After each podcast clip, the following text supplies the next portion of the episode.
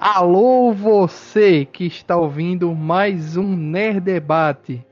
E aproveitando que os filmes do Ghibli estão na Netflix, estamos fazendo episódios especiais sobre cada filme em ordem de lançamento. Esse já é o 11 podcast. Caso queira ouvir os anteriores, procure em nosso site ou no nosso feed no Spotify, Deezer, Apple Podcast ou qualquer outro aplicativo de podcast em seu celular.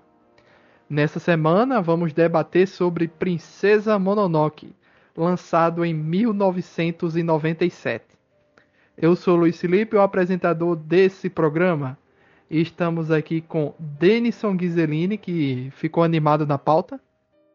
olá, gente. Vamos falar aí do filme que fez, uh, vamos dizer assim, a migração, do, a migração do, dos pensamentos do estúdio para um estúdio realmente maduro em contar histórias. Tá, vamos ver aqui também conhecer o filme que se tornou a obra mais influente do, do estúdio Ghibli. Olá, Nicole, do Tyson Senseiya. E aí, pessoal, boa noite. É um dos medalhões do estúdio Ghibli, com certeza, né? Top 10 esse aí. Já anúncio, Neto. Pessoal, e assim, é, é um. Não é simplesmente uma animação do Ghibli, é uma animação do Ghibli com a assinatura do Miyazaki, né? Então é, é assim. É, elogiar meio que é lugar comum. Pra você ter uma ideia, uma das coisas que eu lembro é que quando foi sair a, é, o home video, nos Estados Unidos ele saiu com uma introdução produzida pelo Neil Gaiman, que é apaixonado pelo filme. Para você ver, nos Estados Unidos o Neil Gaiman é quase uma unanimidade em qualidade de, de escrita. E o cara assumidamente ser tiete do Ghibli já diz muito. Não podia faltar ele, Sérgio Peixoto. Bom dia, boa tarde, boa noite, para seja lá onde você estiver nos ouvindo, né? E meu, é, eu assisti isso daí menos de um ano. Eu assisti o Mononoke Hime, acho que foi menos de um ano depois do lançamento. Foi assim, foi, uma, foi um dos que chegou mais rápido na minha mão. E mesmo sem muita legenda, a gente pegou bem a história. Eu tive sorte de assistir com alguns amigos meus que eram seis, então rolou uma tradução simultânea, né? Mas a história é linda, é espetacular, é, é, e tem várias, várias nuances e camadas. Mas a gente chega lá.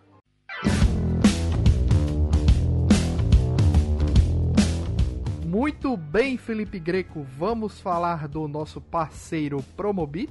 Mas Luiz, o que é o Promobit? É uma grande comunidade de pessoas reais que encontram e compartilham as melhores ofertas da internet. Sério? Não é possível.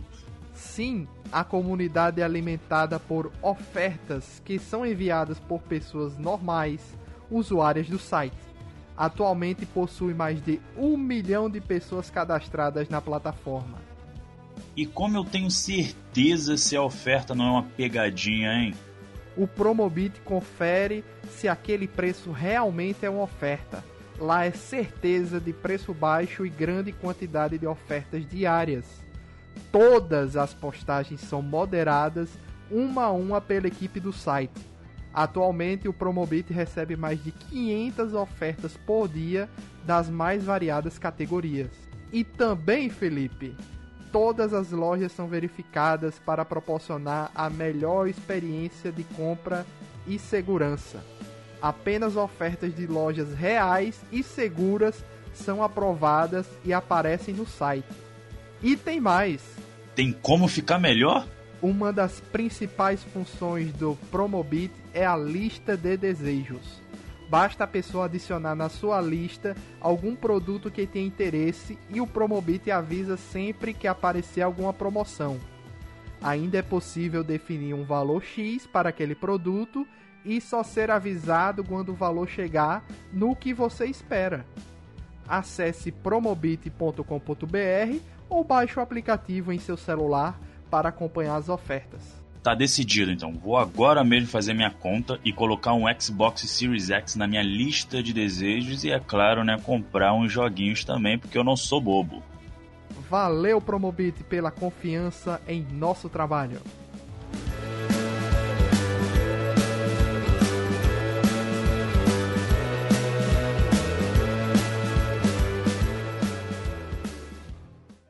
Antes de a gente entrar no debate em si do filme e das referências né, históricas e, e geográficas da época e tudo, é, tem um debate aqui que a, que a gente comentou aqui. Cada um assistiu ou legendado ou assistiu dublado. E assim, é, eu assisti o filme dublado.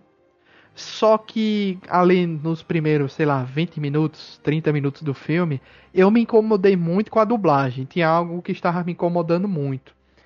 E eu resolvi colocar a legenda. E meu Deus do céu, os caras. É, muitos termos importantes eles adaptaram de uma forma que eu achei que perdeu muito do filme. Foi Denison que reclamou da. Mas Denison reclamou da legenda, não foi Denison? Sim, porque eu, eu insisti em, em, assistir primeiro só a versão legendada. Só hoje à tarde que eu fui reassistir dublado, mas nossa, ambos, ambos têm problemas. A dublagem é bem antiga, tanto é que eu, eu procurei informações aqui, ela ainda é da época da Herbert Richards, para você ver. Tanto é que o narrador do começo do, do filme é o Márcio Seixas, então no, no auge lá da, da Herbert Richards, e tem dubladores ali, tem Orlando Drummond, Silvia Goiabeira, Ricardo Juarez, que faz um dos lobos. É, o Alan comentou aí em off que a dubladora da, da Lady Bosch e a dubladora da, da Moro, né, da Loba lá, já, já faleceram. Então já faz muito tempo que foi feita essa dublagem, né? É. Eu só não obtive a informação aqui é, quem foi que fez a a direção de dublagem. Não consegui essa informação. Mas é, alguns termos muito legais e muito importantes, como por exemplo, é, eu não sei como é que eles chamam, eu não decorei, né? Como é que eles chamam lá o espírito da floresta, porque para mim na dublagem é espírito da floresta. Mas eu sei que ele tem um nome. Sim. Ele tem um termo. Shishigami. Shishigami. Shishigami. Pronto, que, aliás, a dublagem chamou de espírito da floresta apenas. Tá aí, aí tem o, o, o, porco lá, que o javali no início que estava possuído, e qualquer um que ficasse possuído depois era chamado de demônio. Tem um termo japonês para aquele tipo de demônio também. É. Exatamente, e porque é um tipo, a, né? a, a, vou fazer agora o papel do advogado do diabo. Tanto a dublagem quanto a legendagem, conhecendo o Ghibli como ele é, talvez não tenham sido aprovados pelo próprio Ghibli, é, o que foi que lhe incomodou, Denison? Porque, assim, pela a comparação, já não está falando assim. É, existe a possibilidade de tanto a dublagem quanto a legenda estarem tão discrepantes do original como você acha, Denison? É, plenamente, plenamente. Tanto é uma coisa que a gente levantou aqui para discutir. Na época, quando foi lançado nos Estados Unidos, ainda não chegou gente a, o, como foi feito nos Estados Unidos a apresentação. Mas no mercado de home video, existe uma discussão que foi feita durante um ano sobre esses problemas. Tanto que houve um, um, assim, um boicote da versão home video em DVD e pediram que ela fosse refeita pelo menos com uma versão das legendas baseadas no texto japonês original. Então, pode ser que essa versão que a gente recebeu aqui foi essa versão home video americana que a gente adaptou Sim. do que tinha. Que é também que é também uma possibilidade. Lembrando, só para quem talvez não possa ficar em dúvida quanto a isso, por exemplo, a dublagem de Cavalo Zodíaco, a primeira versão da dublagem foi baseada na dublagem mexicana, na, na, no material mexicano e não no original japonês. É outro problema. Né? Então, assim, isso é até. E aí, de novo, será que, mesmo a, a, a americana, que os pessoas reclamaram muito, não veio com o sinal verde do Ghibli para o produto final? Ou vocês acham que o Ghibli simplesmente, com o, o sofrendo que já tinha sofrido antes, ia deixar correr solto na mão do americano Mas, sem assim, eles darem uma olhada? Vamos, antes de mais nada, eu queria que vocês. que Eu só tenho lembrança da dublagem, na verdade. Eu não lembro da versão legendada. Eu quero que eu, expliquem as principais diferenças. O que, o que mais incomodou, assim, o que, que realmente pegou aí que mais me incomodou na dublagem, certo? Denis vai falar da legenda. Hum. Porque a legenda, para mim, foi o que salvou o filme, porque na dublagem é, o contexto estava um pouco estranho até a metade do filme. Então, assim, termos que estavam sendo utilizados eu estava achando esquisito. é, as pessoas, é, por exemplo, o dublador daquele que é tipo é tipo um monge lá, aquele cara mais velho que que tá liderando tudo nas escondidas. Eu esqueci o nome dele.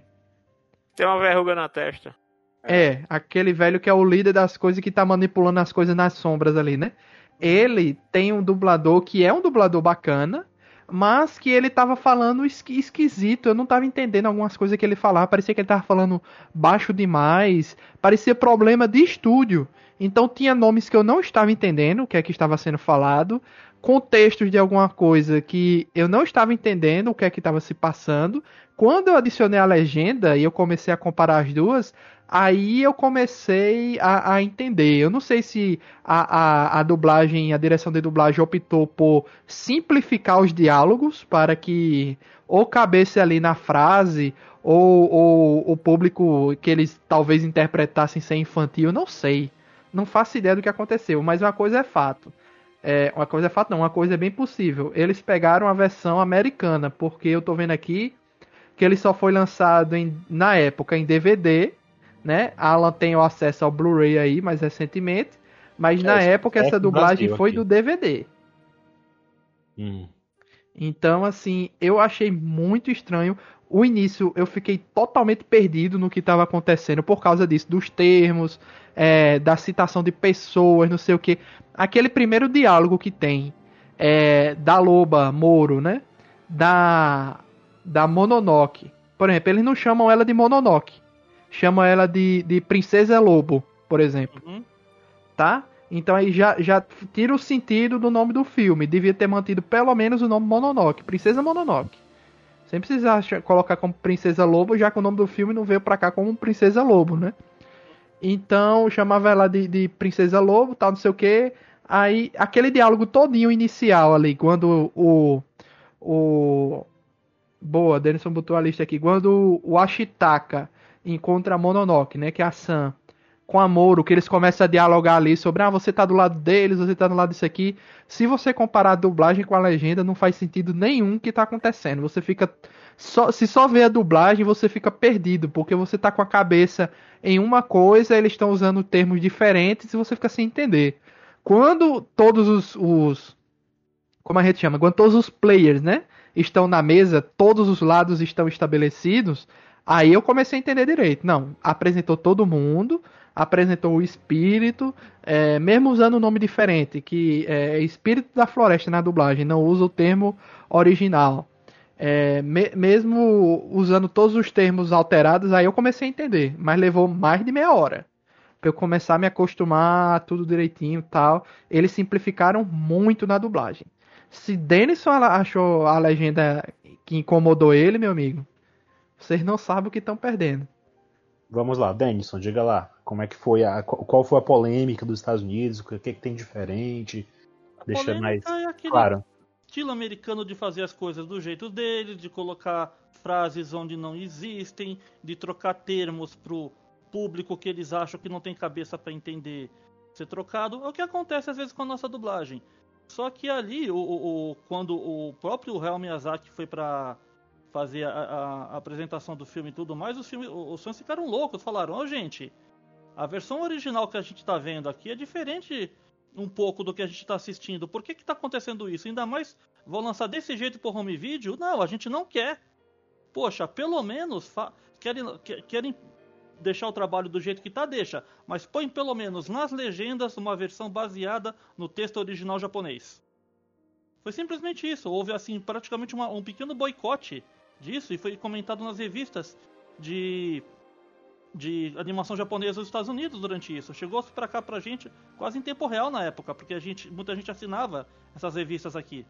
Uhum. E, e, aí tem o caso, só complementando o que o Denis está falando, né?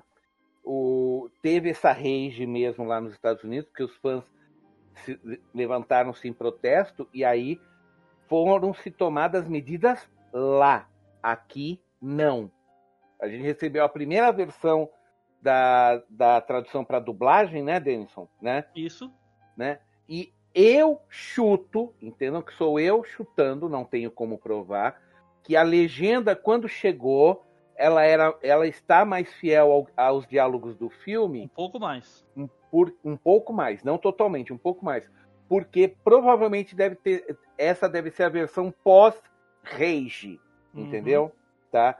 Mas Essa da entenda, Netflix já deve ser uma versão moderna da legenda, não deve ser a mesma da antiga. sim, mas me- mesmo assim há pequenos deslizes na legenda. Eu, ó, eu vou ser sincero, eu nunca ouço quando, quando é dublado, sal- salvo, salvo exceções, tipo um filme que eu já conheço muito bem, que eu já, já vi em japonês várias vezes, aí eu, dou- aí eu me dou o luxo de ouvir dublado. Tá? Não que eu não goste da dublagem brasileira, ela é uma das melhores do mundo, isso já está cansado de ser comprovado.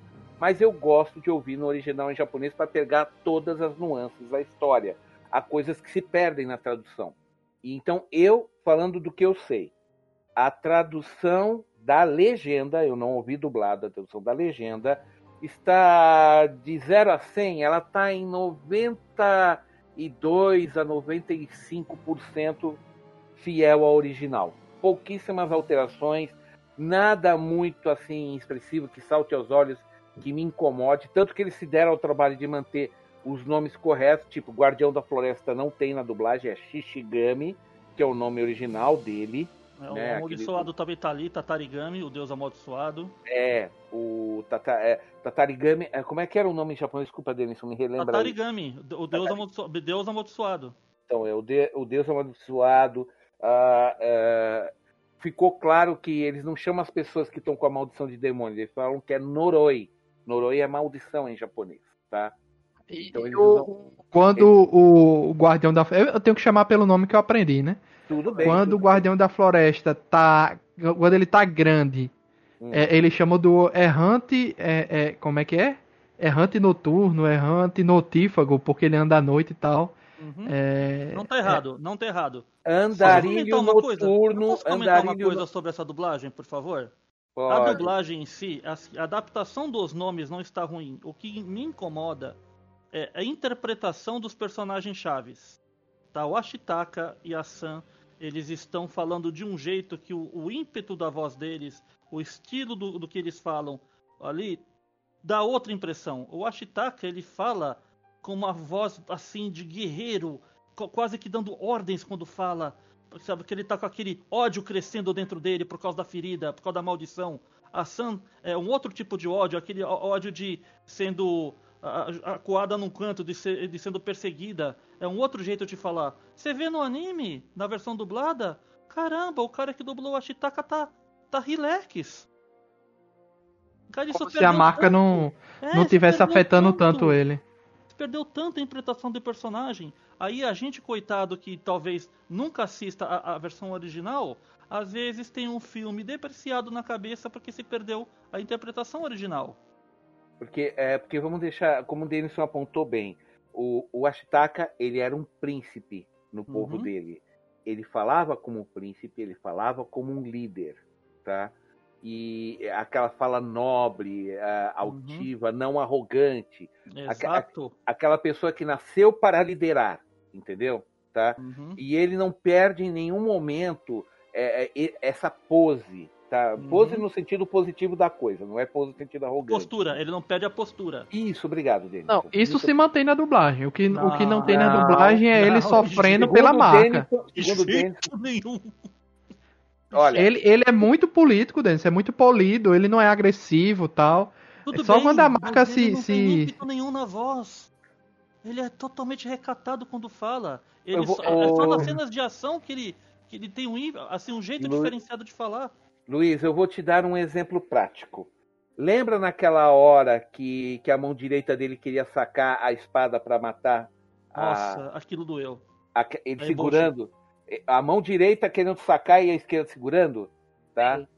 O modo como ele fala ali, você entende perfeitamente que ele estava se esforçando para não deixar o braço fazer o que queria, tá? Agora, Denison, isso foi transmitido na dublagem em português? Não, totalmente perdido. O cara fala como se estivesse lendo um texto. Entendeu Não, é realmente- agora, Luiz? Entendeu não, agora? sim, sim. a- a- é, realmente, essa onde- cena é bem. Não só essa, várias outras cenas. Porque, por exemplo, quando as cenas que ele tá de longe, você ouve ele gritando. ele fala ele gritando. eleva a voz. Ele não Ele grita, ele- ele eleva a voz, é incrível.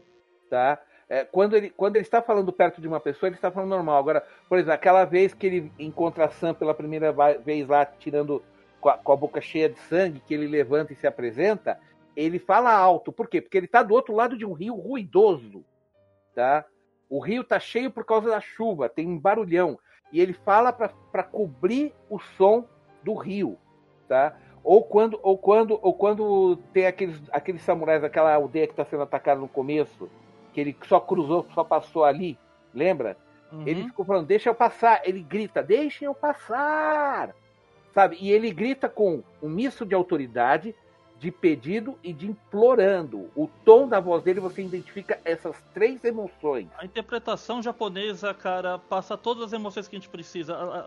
É incrível como foi escolhido o, o diretor e os personagens, os atores de voz para fazer isso. O diretor de Quem dublagem. é o dublador dele? O dublador dele faz o Bart Simpson.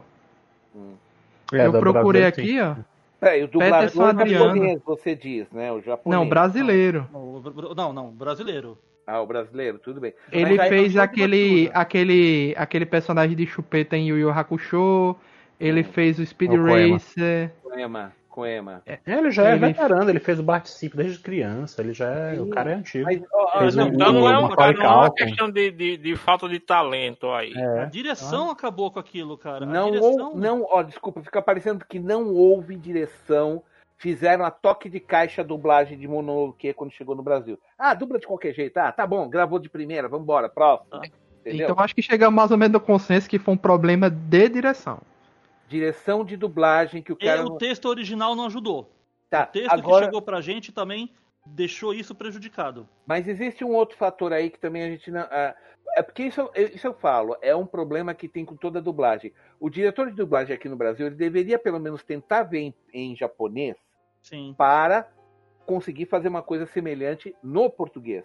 Não, ele Você vê. Aí é onde um- você vê a diferença, Peixoto, daquilo que o Carlinhos Silveira Hum, falou na live dele, né?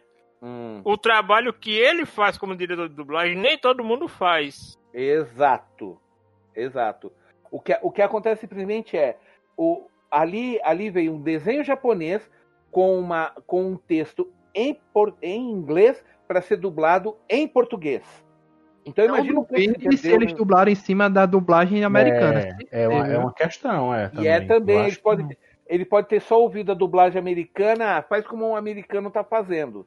Se é aquela dublagem que os fãs reclamaram, explicou-se tudo, tá? Mas, gente, a gente tá indo muito, muito só na dublagem, tem muita coisa para falar. Não, era só uma coisa preliminar mesmo. Acho que agora a gente pode entrar no, no, no mérito do filme em si, né? Exato, né? Exatamente. É, no mérito, antes da gente ir para mais, mais coisas profundas, né?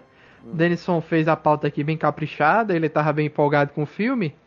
É, o filme teve um orçamento aproximado de 2,35 bilhões de ienes, em torno de 23 milhões e meio de dólares, praticamente feito à mão, mas com avanços em técnicas de computação gráfica. Ele botou aqui que ajudou na produção do filme os estúdios Telecom Animation Film Company e O Production. É, a Toei Animation e a DR Movie ajudaram no processo de pintura. Esse filme realmente eu achei sensacional, assim, animação visualmente e tal. E ele já começa com a porrada em você, né? Que é aquele javali desenfreado, com, com aquele rastro de, de, de, de, de corrupção, né? Aquele rastro de, de, de, de maldade, alguma coisa assim, que mata por onde passa tal. E é, já começa ali bem violento, né? E elimina o bicho e o bicho joga a maldição no cara, né?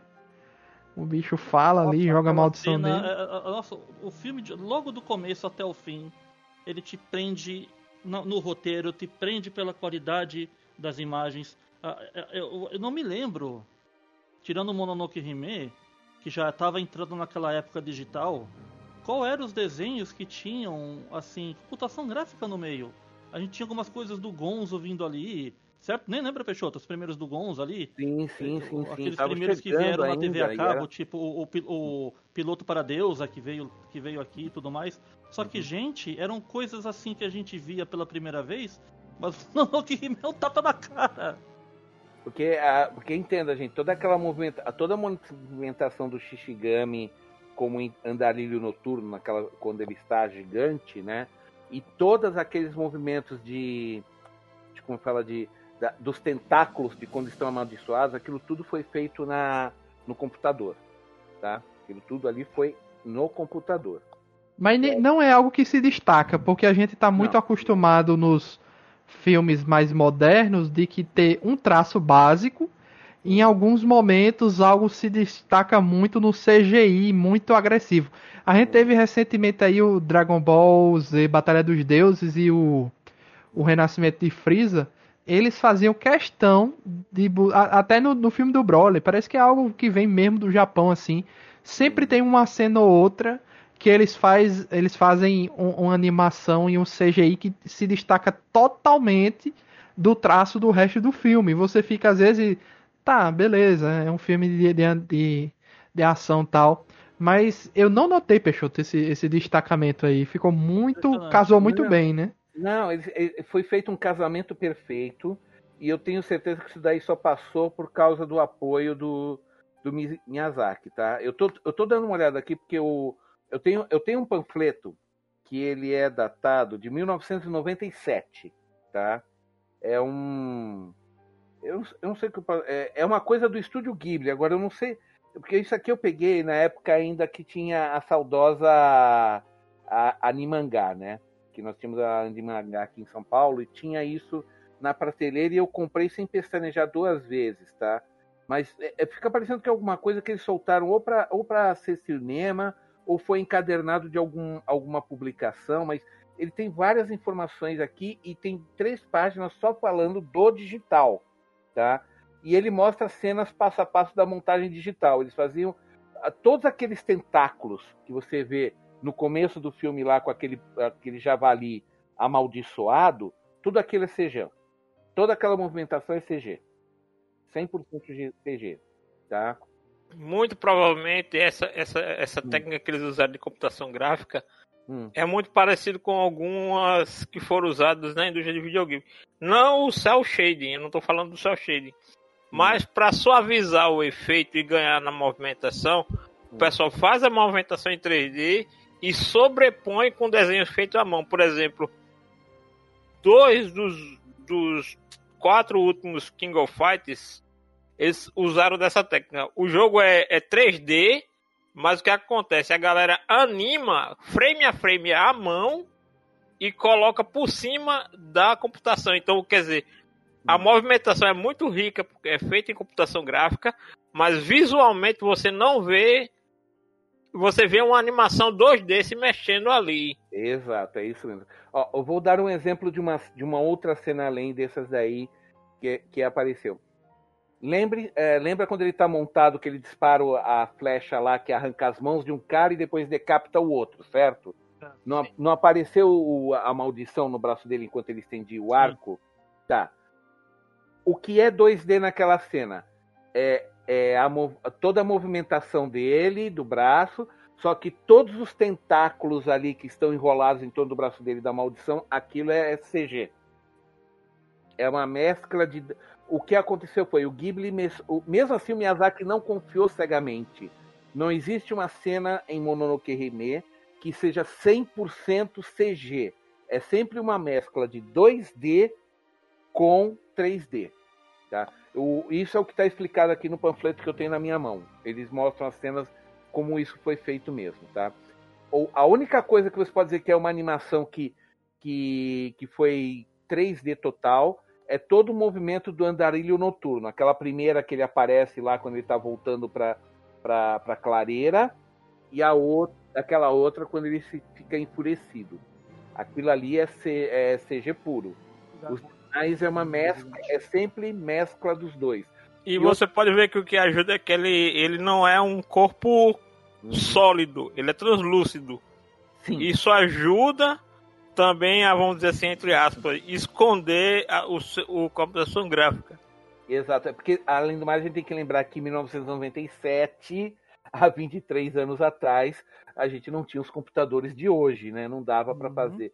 Então, digamos o seguinte, eles fizeram o melhor que se podia com equipamento disponível na época, tá? Que já permitia, porque em 97 a gente já tinha o. Não, 94, né? 94 a gente já tinha o PlayStation, não é? Uhum. O Mas PlayStation. 1. Story, né? Era daquela época também, né? É, exato. Então a, gente, Story já- também. Esse parque também já era dessa época. então a gente já tinha um, já tinha um pouco da tecnologia, né? Então deu para levar de boa. Mas o visualmente e fora isso, visualmente todos os todos os cenários que você vê da- das aldeias, da vestimenta do povo, tá tudo coerente com a época. Da onde veio essa história? Se é uma história. Janus até perguntou antes da gente começar a gravar, né? Se era uma história original ou uma história baseada em alguma coisa. Da onde é que veio? Olha, para começo de conversa, no final dos anos 70, eh, lembre-se, o Miyazaki adora fazer desenhos de. Assim, ele tem uma ideia e ele bota no papel, certo? A gente já sabe que ele é assim, principalmente quando é avião. Mas no final dos anos 70, o Miyazaki tinha feito uns esquetes de um filme sobre uma princesa vivendo nas florestas com uma besta, montando um, animal, tá? tá? Aí o que aconteceu? É, Só que o, o roteiro final, Miyazaki mesmo começou a fazer em agosto de 94. Quer dizer, então entenda que ele começou a fazer, digamos assim, ele começou a rascunhar isso em 77, entre 77 e 79, só que 15 anos depois é que ele colocou, conseguiu fechar a ideia e fazer Mononoke. Basicamente, só dizendo assim, a origem já é um tanto antiga, entendeu? Ele tinha uma ideia na cabeça que ele foi polindo, polindo, polindo, até chegar onde a gente conheceu, tá? Denison, você tem algo mais a Eu, completar? eu- eu- eu coloquei na pauta para vocês verem. Tem aí um, um livro, que é o Princess Mononoke, eh, que foi lançado nos Estados Unidos como The First Story, que mostra esse conto de um, de uma, de um Mononoke, né, de uma criatura da, da natureza, que se apaixona pela filha de um guerreiro que ele ajudou e digamos que ele tenta ficar com ela nessa história.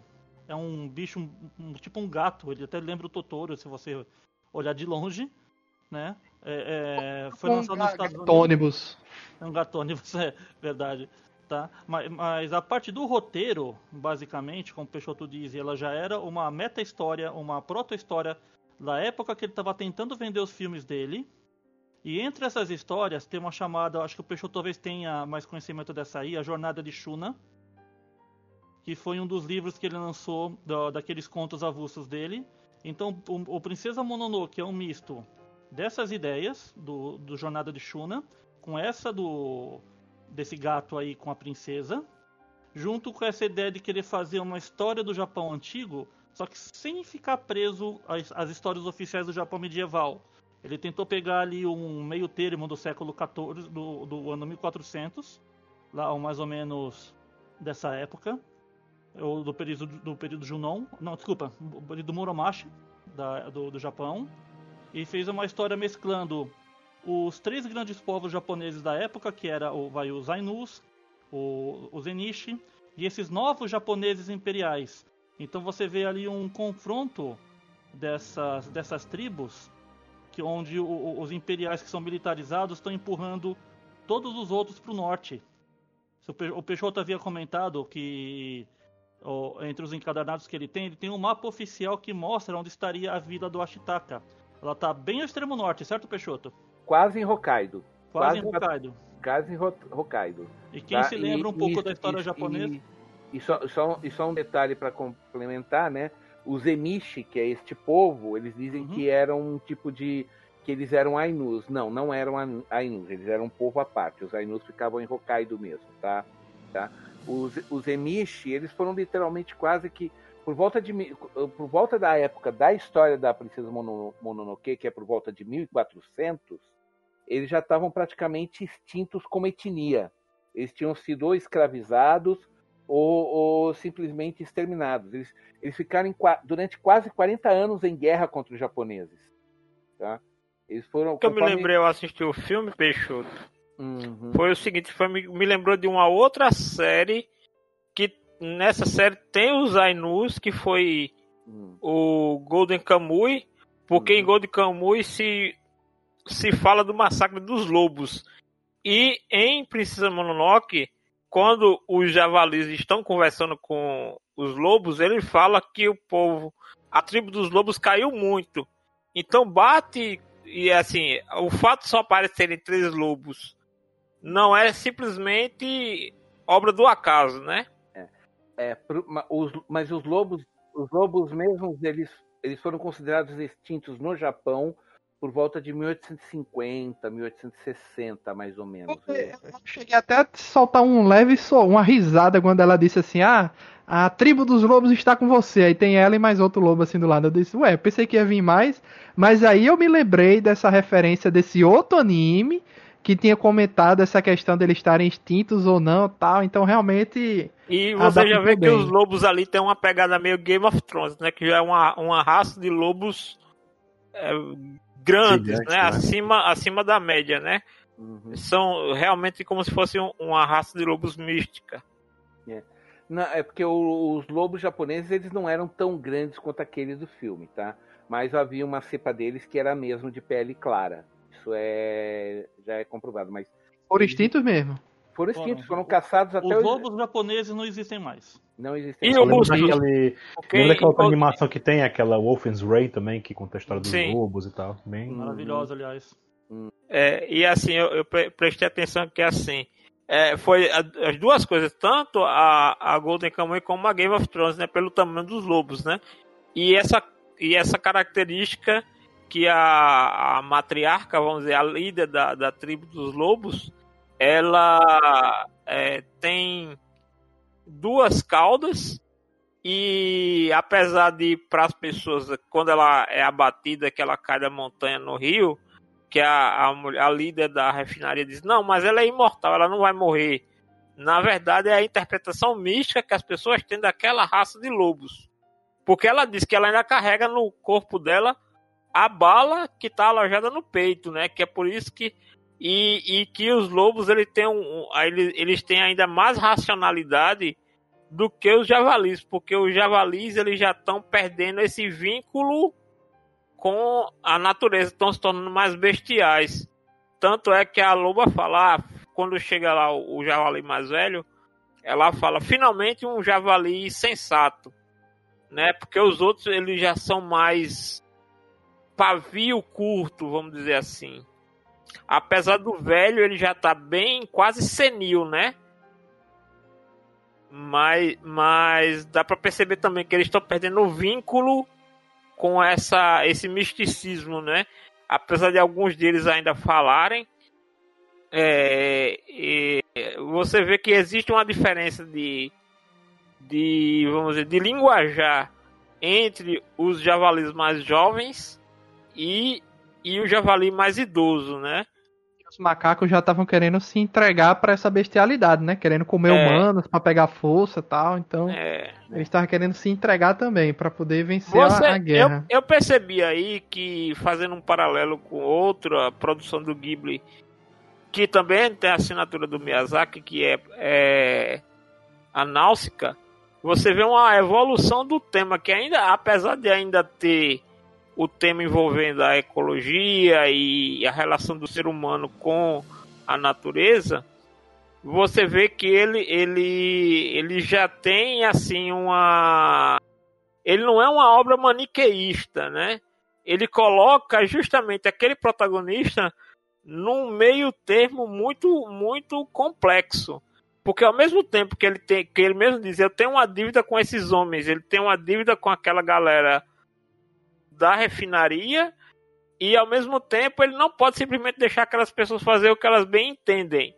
Ele é meio que o fiel de uma balança que toda hora fica pendendo de um lado para o outro. O que eu acho interessante nesse, nesse filme é porque são muitos pontos de vista e até um, um vídeo que Denison mandou aí fala muito bem isso, né? Que é um vídeo que tá que faz que mostra como Breath of the é, Zelda The Breath of the Wild foi bastante inspirado em Mononoke, né? Não só em Mononoke, mas foi a grande referência visual é que todo mundo ali, bicho, tem seus seus pontos de vista, estão defendendo alguma coisa justa, mas às vezes os meios que eles estão levando a isso são meio perigosos, né? A Lady, por exemplo, a Lady Deboche, eu acho muito massa o que ela fez em tirar as mulheres da prostituição para trabalhar em alguma coisa ali que elas se citam mais úteis. também, né? os leprosos tal, fazendo uma comunidade bacana, só que em, em contrapartida ela fez uma pirâmide de aço, né? Que eu, eu só fui notar aquela pirâmide no final, não tinha notado durante o filme. É uma pirâmide de aço lá na cidade que, que desfloresta tudo, destrói tudo para buscar, como ela diz, né? Quando destruir toda a floresta, essa região aqui vai ser a mais rica de todas. Mas a que preço, né? O pessoal vai se dar bem, mas a que preço que eles teriam que pagar para chegar nesse ponto? E É aquela mesma temática que a gente vê no filme do, do, do Pompocô, né? Também, aquela escolha de, de natureza versus progresso e. é, E como Só a que os vida das samurais- pessoas muda, né? Como É. eu não peguei o, o contexto histórico que é agora que um dos meninos vai entrar, eu não entendi, porque não mostra ninguém do lado da liderança dos samurais. Então eu não sei a quem eles representam, né? E tem o contexto histórico daquele cara que veio representando, diz ele, né?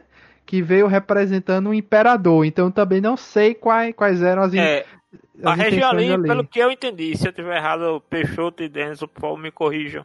O que eu entendi é que aquela região ali tem um lord, que é que manda o emissário lá pra falar com a, a líder da refinaria, ela deixa as outras mulheres falando com ele lá no portão, nem abre o portão pra ele.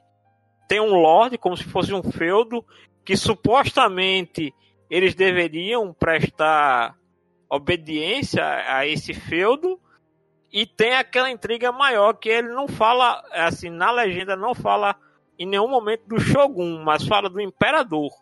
Ele diz que filho, tem do- uma filho do carta, sol, filho de Deus, eu acho. Ele tem é, que é que é como os, o, o imperador japonês tinha essa alcunha, né, que era descendente do deus Sol, da deusa do Sol, né? Então, va- vamos lá para esclarecer isso. O, o lorde daquelas terras, que deveria de- é um senhor feudal. Lembra, é que nessa época, como o Japão estava, ele tinha um imperador, mas você tinha vários senhores feudais. E não necessariamente esses senhores feudais é, obedeciam tudo que o imperador mandava. O imperador era praticamente só um poder nominal. Tá? O que acontece é, esse Lorde Asano queria, porque queria conquistar aquela aldeia para ter, ter acesso à refinaria para ele, queria para ele.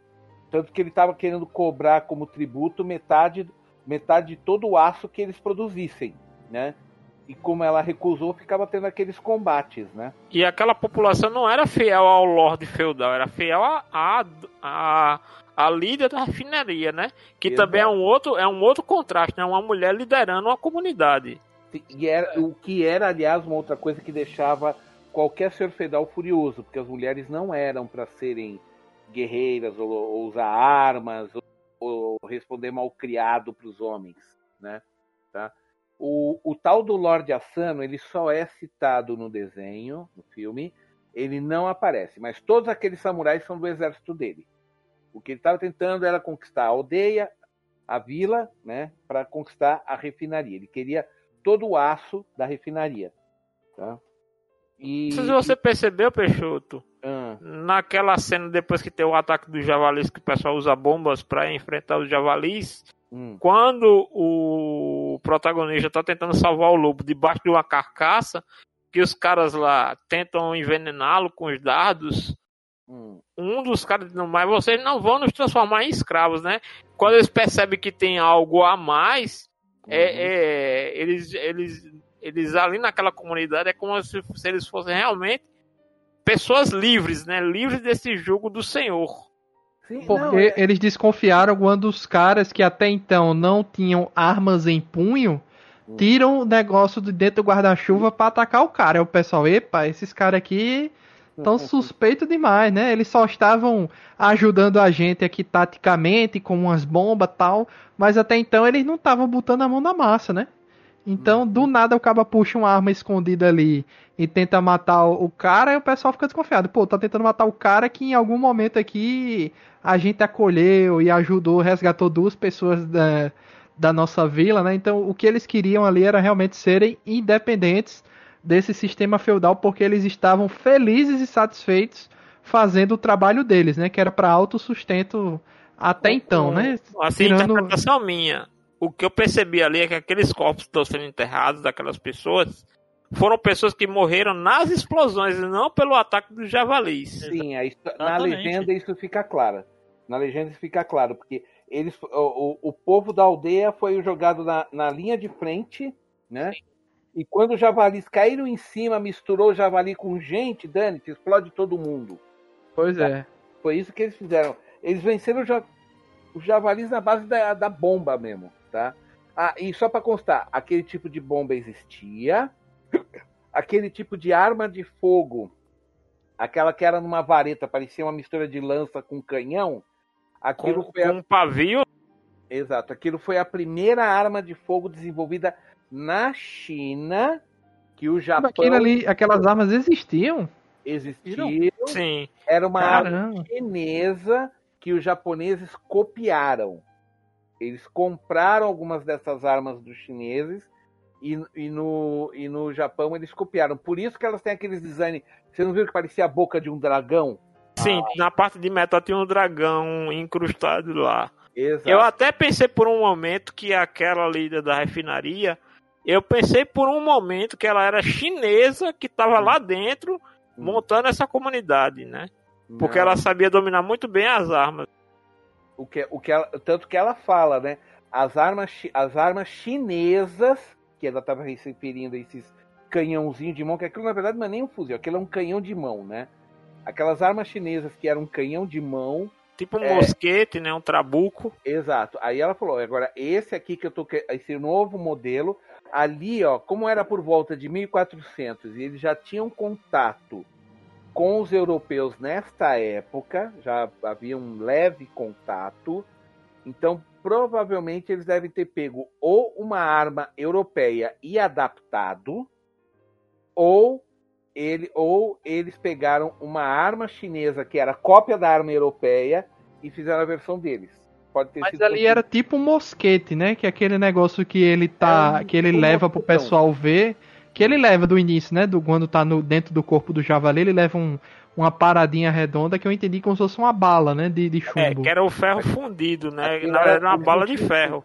Eles não tinham chumbo naquela época, as balas eram de ferro Todas mesmo. as traduções em português da, da dublagem, como chumbo tá errado. É tudo Ah, não ferro. é chumbo? É, Não, é, não. não, é ferro. Tanto é que quando ele, ele apresenta aquela, aquela esfera pro monge, é que o monge dá a dica da posição da refinaria. É. E ele, eu sabia que ele ia pra lá. Uhum. Caramba, tanto é que eu pensei que é, era o motivo do, do daquele negócio tá, tipo assim, ser muito prejudicial no corpo dos bichos, era porque era chumbo e por isso era Não. muito Não, radioativo, sei lá. Era, não, era ferro, ferro enferruja, intoxica o organismo. Sem contar que Cacete. qualquer ferida aberta, se você não cuida, é, de- é, é, causa Gangrena. causa gangrena. O, o, o, que o, o que o javali sofreu, na verdade, foi gangrena. Tá? O que a mãe da Sam, a, a loba maior, estava sofrendo era também um tipo de gangrena. Tá? Eu tô indignado agora com essa mudança. Não precisava mudar de ferro. Que é a cidade do. cidade do ferro, né? Cidade do metal lá tal e tal. Tatarabá, né? Como eles chamavam, né? Tatarabá. E, e um outro detalhe é que, Hum. justamente, se você fizer o paralelo do javali com, com aquela bala dentro do estômago, né? A bala perfurou ele e chegou até o estômago. Cortou os ossos, deixou ele dilacerado por dentro. Isso. E Não. você lembra que a, a loba, a matriarca, ela menciona que ela ainda tá com a bala incrustada nela, né? Eita. Então, ela também passa aquele período todinho, que ela vai mesmo, se você perceber, ela vai, à medida que o filme vai passando, depois daquele momento que ela sai do, do rio, se você perceber sutilmente, o humor dela vai piorando e ela vai se debilitando até aquele momento que ela, você não sabe, você não vê aonde ela tomou um golpe tão forte ao ponto dela tombar daquele jeito naquele momento do filme. Na verdade é porque ali ela já não tá aguentando mais esse ferimento, né?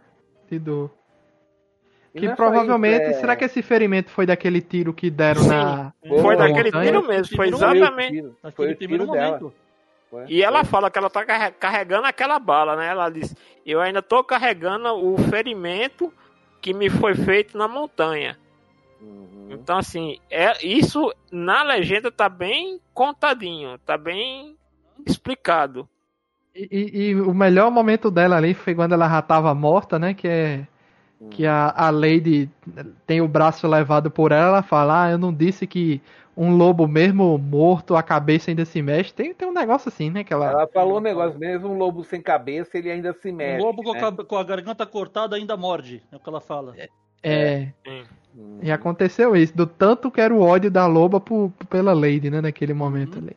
O recente. Por a- causa disso, E, e esse filme ele toca muito nesse tema do ressentimento, o quanto o ressentimento deixa as pessoas amargas com o tempo, né?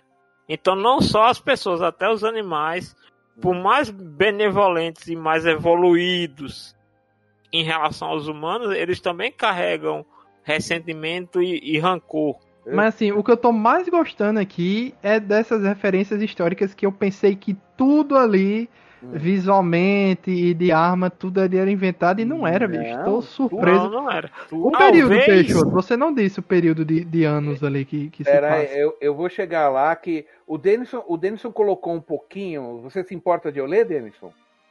Peixoto. Tá bom, deixa eu, só, deixa eu só carregar aqui, ó. Vamos lá. Primeiro, o, o falando do povo do Ashitaka, é a tal da tribo Emishi, tá? Também são chamados de Ebisu ou Ezo, tá? Eles moravam na região norte de Honshu, a ilha principal, ou seja, quase lá em Hokkaido, lá em cima, né? Tá? Tem um personagem de samurai que se chama Enishi. Uhum. É, Enishi é uma coisa, é- esses são Emishi. Sim. M de mama, Emishi, não tem nada a ver. Tá? É, pra mim era Tá. Enishi. Não, Emishi. Os Emishi, eles são mencionados é, por pelos chineses em 400 antes de Cristo como o povo peludo, porque eles tinham muito pelo no corpo, né? Tá? Tá? Eles, consi- eles conseguiram viver mais ou menos bem com os japoneses, conforme a- é, o, o Yamato, o Império de Yamato foi expandindo, até por volta do século VII da nossa era. Aí começou a matança, tá? Começaram a lutar e, e- briga por território. Exatamente como, como a gente já falou aí, foi briga por território. O Yamato estava se expandindo e foi empurrando quem, quem não era é, de pelinha clara japonesa, era bicho, era macaco, era empurrado lá para o norte, tá? Tá bom? E a vila que a gente vê no filme seria a última dos Emishi que ainda existe. Seria a última deles, assim, a última deles como povo livre, entenda-se, tá? Tá? E, o, e o período do, do anime, ele acontece durante a, o, o que eles chamam de período Moromachi, que foi de 1336 da nossa era até 1573. Então, para ser justo, por isso que eu estou falando que provavelmente a história se passa em 1400, mais ou menos. Pode ser um pouco mais até. Talvez 1450, levando em conta por causa das armas de fogo que aparecem. Tá? Ah, e as cenas, as paisagens, florestas tudo mais que a gente vê, é a floresta de Yakushima, que tem também lá na ilha principal do Japão. Tá? É, é considerada assim a floresta mais pura que ainda tem no Japão. Né? São flo- florestas bem preservadas, com, sem poluição, como era o Japão antigamente. Tá? E a única coisa que gente fala também é que Miyazaki ele não queria fazer uma história só focada na realidade medieval japonesa. Daí a parte de fantasia de sobrenatural que a gente tem, tá? Ele queria, o que ele queria era, não era retratar um período histórico como se fosse uma aula. Ele queria retratar o mundo natural lutando contra a ascensão da industrialização, que é isso que a gente vê no filme, tá? Porque no momento em que o homem dominou o metal e começou a fazer máquinas, engrenagens e armas de fogo, é quando você pode falar que você tem a, uma indústria. Começam a surgir as primeiras indústrias primitivas. Tá? E ele imaginou também uma mistura de conflitos e interesses entre três provo- povos que, ele, que você pode chamar de proto-japoneses, que são os Jomon. Tá? Os Jomon seria mais ou menos o pessoal da, da, da Vila de Ferro, tá? da aldeia. Tá? Os Yamato, que são os japoneses atuais, que, que, assim sobressaíram, conquistaram todo mundo, né? E os Emishi, que acabaram sendo é, extintos como etnia, tá? É, e se tornaram escravos, uh, ou acabaram se mesclando com os japoneses e se perdeu. Perdeu toda a cultura Esse dele. terceiro aí, a participação é só de um, um personagem não tá bem lutando pelo interesse do povo dele, e sim para resolver aquela situação ali, porque da aquela situação que ele tava tem. tão grave que tava afetando o povo dele lá longe, né? Exato, porque, porque ó, ó onde, ó onde o porco foi parar, né? Se você for pensar, né? Porque a aldeia de Tatara, aldeia, desculpa, a aldeia da, da, da, da refinaria de, de, de, de aço, ela fica ao sul da, da ilha principal do Japão, enquanto eles estavam no norte. Olha o quanto esse javali correu enlouquecido até chegar na aldeia do, do Ashitaka. Aí. Destruindo tudo, levando morte e tal. Nossa, ele foi, fez, uma praga, né? Então, o, o, o que aconteceu foi isso daí, tá? tá? É, e aí, o, como o Denison já explicou, né? O filme tem origens numa obra chamada Jornada de Shuna, que era do próprio, que era uma criação do próprio Miyazaki, que era essa da garota e tudo mais que eu já expliquei, né? Tá? Só que o que ele fez, ele deu um upgrade na história, deu um contexto, um cenário, um cenário histórico, quer dizer, ambientou tudo num local e tempo e misturando ao mesmo tempo todos os mitos que os japoneses tinham na época, tá? Porque essa época de 1400, 1400, 1500 havia muita lenda do tipo que que havia deuses que andavam entre os homens, ah, que raposas se transformavam em pessoas para fazer travessuras e por aí vai. Isso tudo era eram coisas que as pessoas realmente acreditavam. Era a época dos yokais, né? Dos yokais, exatamente. É, Alan, mas eu não Ah. vi os humanos temendo muito esse pessoal, não. As kitsunes antigamente elas seriam o equivalente ao nosso saci, né? Que era pra, pra, pra pregar peça nas pessoas. Eu acho que é porque nessa época aí já é uma coisa de. Como falaram, né? que É uma se transição. e tal, já é uma coisa de transição, de fato, né? Exato.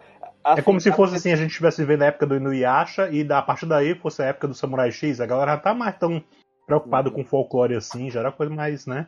Eu, mais eu posso- racionalista, né? É. Uma galera mais racionalista. eu posso colocar da seguinte maneira: no momento em que o homem começou a se industrializar, ele se tornou mais racional. Se tornando mais Isso. racional, se tornou menos crente, menos ah, ah, supersticioso. Mais incrédulo. É, não, supersticioso, menos supersticioso. Porque supersticioso todo no mundo fim do é. filme, eu tava botando a mão na cabeça e falando assim: não, não, não, não.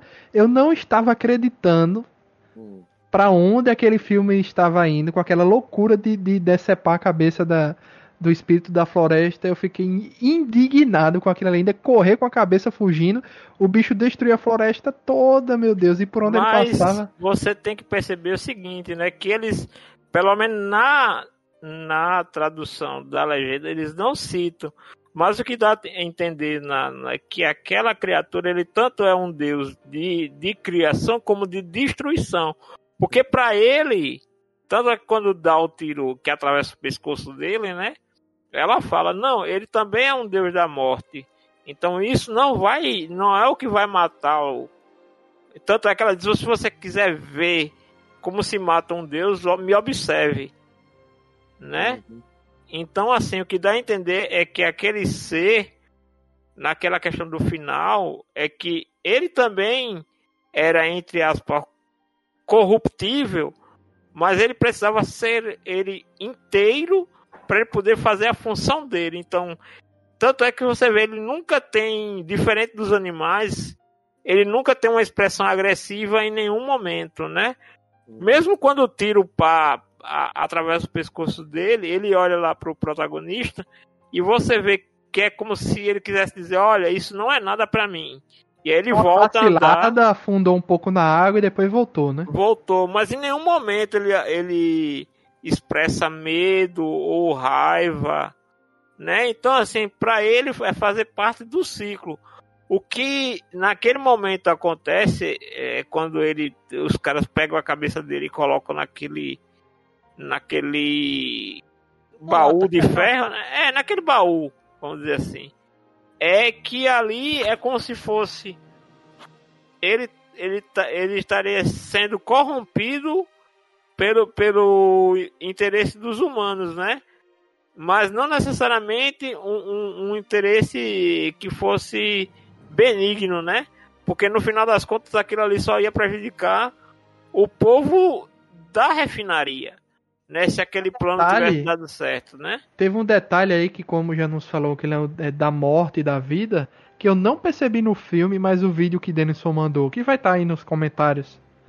Nos comentários não, na descrição do podcast, pra vocês verem, que quando ele passa pisando na, na- no mato, né? Ele. As flores nascem, crescem e morrem imediatamente. E eu não, não tinha notado isso. Não, e se isso- você prestar atenção, quando a Princesa Mononoke leva ele pra ilha, aquela ilha dentro do lago era pro protagonista morrer, em teoria. Porque se você vê, tem um monte de, de ossadas no, ao redor da ilha, e quando o cervo chega perto e a Princesa Mononoke volta, ela diz: Você sabe que não pode subir nessa ilha. Que ali é como se fosse realmente um local de morte, né? Não, é, é- a princesa local fala isso sagrado. pro antílope. seu- exatamente, pro um seu local antílope. sagrado, não um lugar de morte. Um, É. loca- um local, ali a gente vê pelas ossadas, o que você entende, que outros espíritos, da- outros espíritos guardiões de outros, Ou animais. né, ou grandes animais, também já foram ali para morrer, né? Sim. ali, tá? Então, necessariamente, não que fosse um lugar perigoso, não é nesse sentido que eu tô querendo dizer. Mas no sentido realmente que é um local aonde é, que era diferente do. Por isso que quando ele chega lá, tem esse processo de aonde ele pisa e só acontece nessa ilha, não acontece quando ele tá pisando fora da ilha, que é esse detalhe das plantas que elas Eu nascem não tinha notado isso. é, elas brotam, crescem e morrem automaticamente, né? Como se fosse um processo evolutivo acelerado, né? Isso só acontece naquela ilha. Se você for ver a animação de novo, em nenhum momento aquele processo é repetido enquanto ele está andando. Mas note que metade do, da- das cenas que ele tá andando, ele tá andando sobre a água ou sobre aquele terreno ali só. Uhum. Mas eu tô dizendo, mesmo quando ele tá pisando ali pra. naquele momento ali, no finalzinho do filme, que ele tá se transmutando para ser o andarilho noturno, é, esse, isso não acontece. Então é só naquele local. pelo menos eu entendi que aquilo só acontece naquele, naquele local específico. Com a presença dele naquela forma de, de, de antílope, naquela forma ali Eu, exatamente. de cavalo, né? Não acontece quando ele tá numa forma maior. Tanto é que o, o eles usam a ilha para se proteger na, no conflito final, né? Ali no, Sim. no quando ele tá se transformando e, e corrupção para todo lado, ele tá, eles vão se proteger lá e não acontece nada, porque o problema não é só pisar na ilha, o problema é, É. pisar na ilha e o bicho vir, né? É, Porque ele- é assim- provavelmente se não for o momento de você morrer, você não morre, você é curado, e se for o momento de você morrer, você morre mesmo estando vivo, normal, sem ferimento nenhum. Então, por isso que os animais evitam ir para ali de forma natural, né? De forma inst- instintiva, né? É como se fosse um cemitério de elefantes, entre aspas. Algo É. assim, algo assim, exatamente.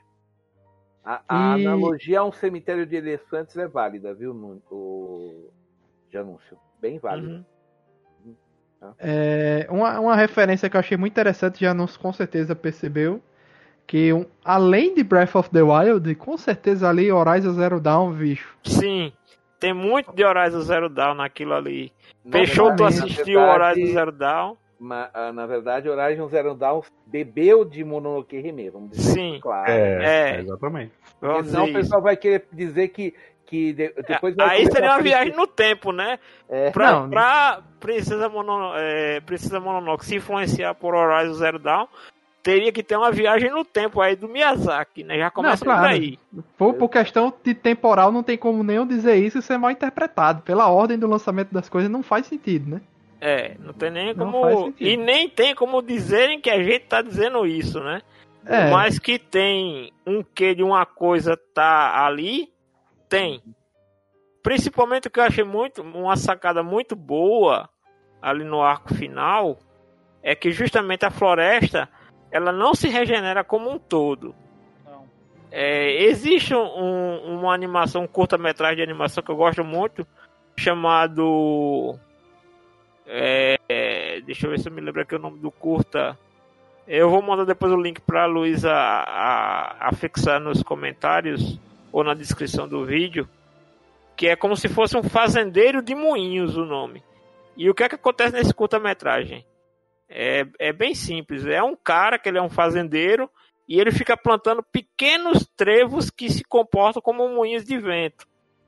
Aí vem uma grande tempestade, destrói tudo, destrói toda a plantação dele e quando ele, ele, ele se refugia na fazenda e quando ele sai da fazenda sem perceber ele viu que na verdade aquela tempestade não veio para destruir o trabalho dele, mas sim para colocar todas as sementes e quando ele olha no horizonte, todas as montanhas estão cheias desses trevos que são moinhos de vento, entendeu? Então, assim, a ideia é que ali é, o, o andarilho noturno, ele necessariamente ele, ele não vai entregar a floresta de novo de mão beijada. Quando ele está colocando aquela floresta, e toda a floresta tem que, para renascer, ela tem que começar com uma vegetação rasteira, que vai proteger as sementes de árvores maiores para que elas possam se desenvolvendo. Então, assim, tudo aquilo ali está dentro de um processo verdadeiro de como as coisas funcionam. Então, tem que ter aquela vegetação um pouco mais alta, que é ali aonde os animais, no caso, no que a gente veria no filme, seriam os macacos plantariam as árvores, né, que é meio como fosse o trabalho dos macacos, né? Porque se você plantar uma. Entender também que o bicho não morreu mesmo, né? Assim que. É, é como isso. se fosse impossível realmente, apesar da luz do sol, não matou ele. Mas assim, se a luz do sol tivesse aparecido antes dele recuperar a cabeça, não Sim. teria recuperado a natureza ao redor, né? Teria é, ficado por isso, por isso que era mesmo. o desespero dele para conseguir a cabeça de volta. É. Né? E, e, como ele morreu com a cabeça, pode ser que em algum momento ele retorne, talvez em outro, outra forma, Talvez ele talvez não retorne, mas fique por ali na floresta, vivendo nas árvores tal. E, mas... e também era uma ideia que aquele povo vai, vai reconstruir Respeitar. aquela refinaria, mas vai entender que ela tem que. que é realmente o grande desejo do protagonista, que é que aquele povo aprenda a viver com a floresta. Então, pelo menos a entendimento que eu, que eu tive no final do filme, Peixoto, foi o seguinte de que ele vai ser o elo entre aquele povo da refinaria e os espíritos da floresta, no caso, a Mononoke, porque é meio como se ela também fosse uma parte, eles dois fossem um elo né, de união entre esses dois mundos. Ela porque já está vivendo nesse mundo místico e ele porque não quer abandonar esse, porque se ele quisesse viver com ela na floresta, seria a, vamos dizer assim, a solução mais fácil, né? Ele abandonar aquele povo ah, ali, tá tudo ali, então vou atrás do que é para mim. Não. Ele diz: "Não, a gente vai se ver outras vezes, mas eu não vou abandonar essas pessoas". Então, a todo Tem momento outra diferença, porque ah. na, na legenda tá eu te amo, que ela fala para ele, e na dublagem botar, botaram eu gosto de você. Ela ah. fala eu te amo, mas eu ela fala na legenda eu te amo, mas eu odeio os humanos. É. E, e, na dublagem ela fala, eu gosto de você, mas eu odeio os humanos. Não, Sim, não sei por que resolveram. O caso no final é exatamente esse mesmo, gente. Oh, desculpa, Luiz, eu te cortei, perdão. Não, foi isso mesmo. Tá, tá. Então, o, o caso que acontece foi isso mesmo, viu, viu? É, agora, como, como, como a Lady disse, né? Ela, vamos, a aldeia foi destruída, eles vão reconstruí-la, né? Só que ela colocou vai fazer uma aldeia mais bonita ainda, né? E o. E o só que agora ele, é o seguinte, como ele não pode voltar pro povo dele, mesmo sem ter a maldição, né? Então é ele porque ele ficou exilado, né? Ele foi exilado ele, do povo dele, né? Ele foi exilado por causa da maldição. Então ele, ele vai viver com o povo da, da aldeia, da Tatara, né? Da aldeia do, da usina. Mas ele, ele perdeu, ele foi salvo mesmo da maldição, porque quando foi. ele olhou na mão dele ali tinha uma manchinha ainda. Não, não ele foi não. salvo, mas ele guarda a cicatriz, né? A cicatriz ah. foi uma lembrança para ele, né? É, vê se não esquece, viu? Cuidado. Ah, tá. Bem sacado isso aí, eu não. É, ele foi salvo do rancor, hum. porque ele carregava todo o ódio do javali, né, com ele. Hum. Por isso que toda vez que ele se exaltava mais, ou quando ele estava diante de uma situação de raiva, o ódio do javali começava a querer tomar conta dele e aí talvez ele se tornasse aquela criatura também, né? Uhum. Ou uma criatura semelhante àquela. Então, assim, ele foi li libertado do ódio, da maldição do javali, mas não do ferimento em si. Então, aquilo para ele fica como uma lembrança. Parece o Frodo levando o anel. É.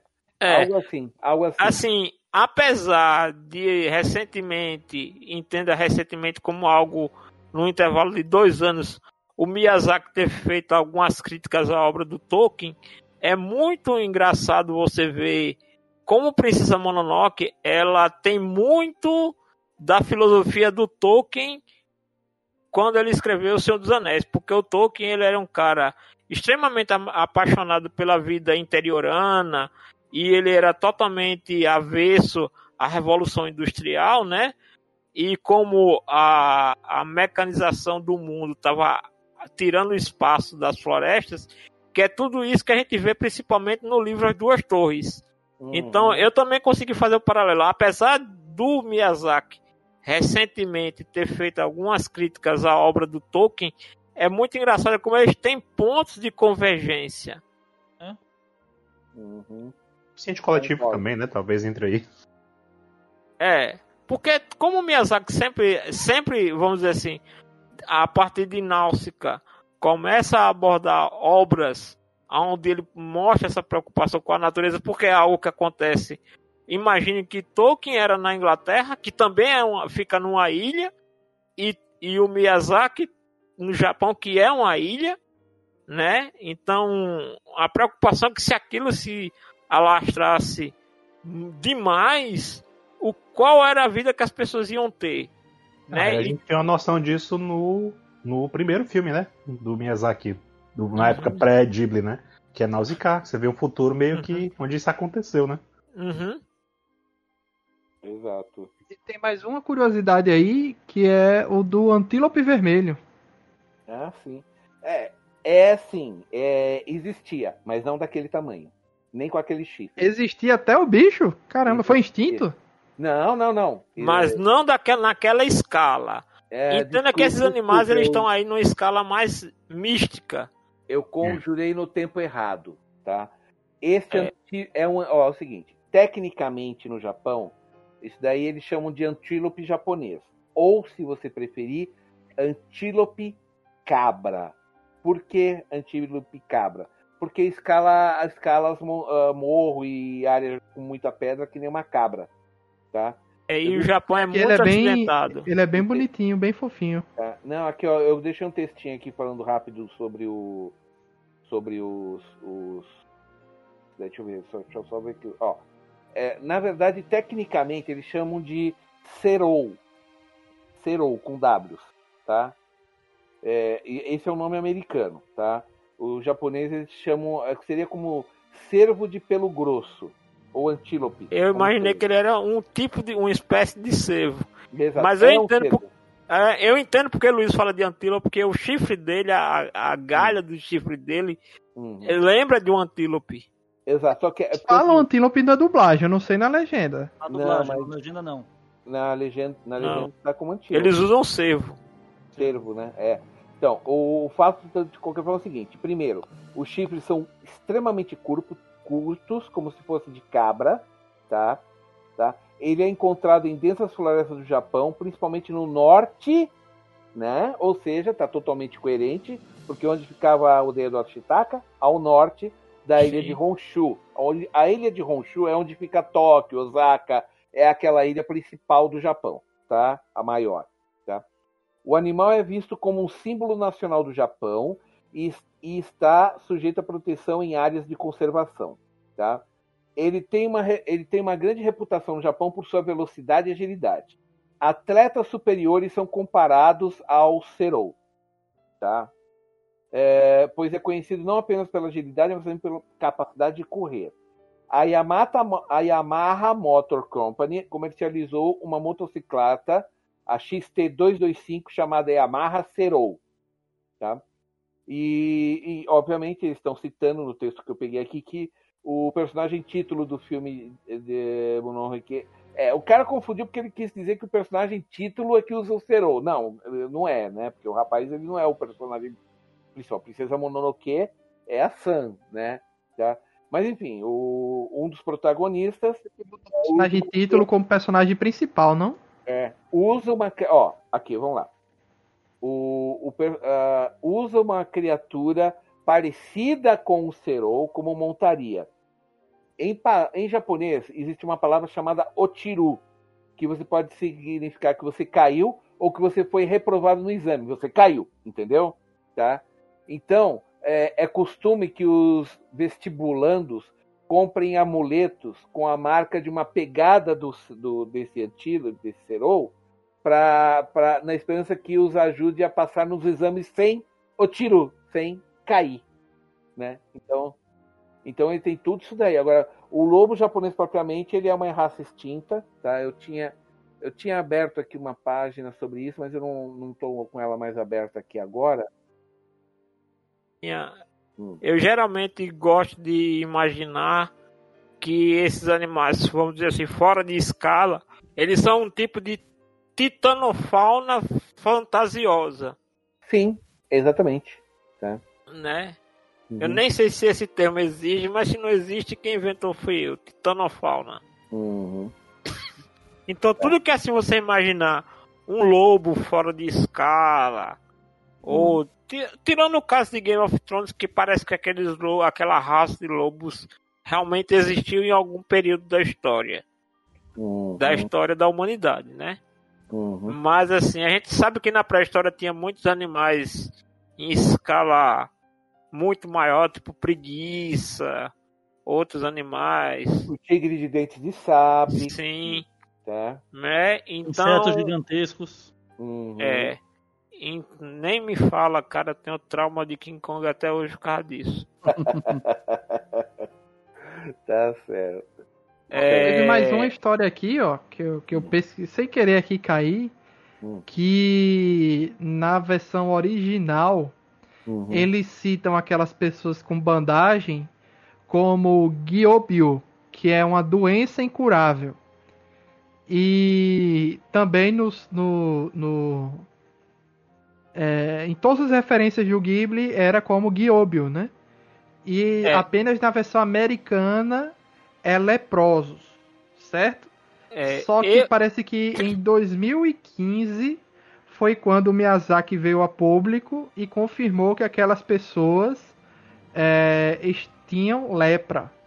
Só que isso confirma a nossa teoria no início do programa que a gente pegou a versão do DVD americano. Porque uhum. se a dublagem usa leprosos, é porque veio do americano que traduziu como leproso, porque o original uhum. japonês. Mas, e na legenda não, é não tem. Uhum. Na legenda não tem a doença. Eu deduzi que eram leprosos porque alguns deles têm membros amputados. Eu posso. Enquanto vocês conversam, eu posso reconferir aqui, eu tô procurando o trecho. Uhum.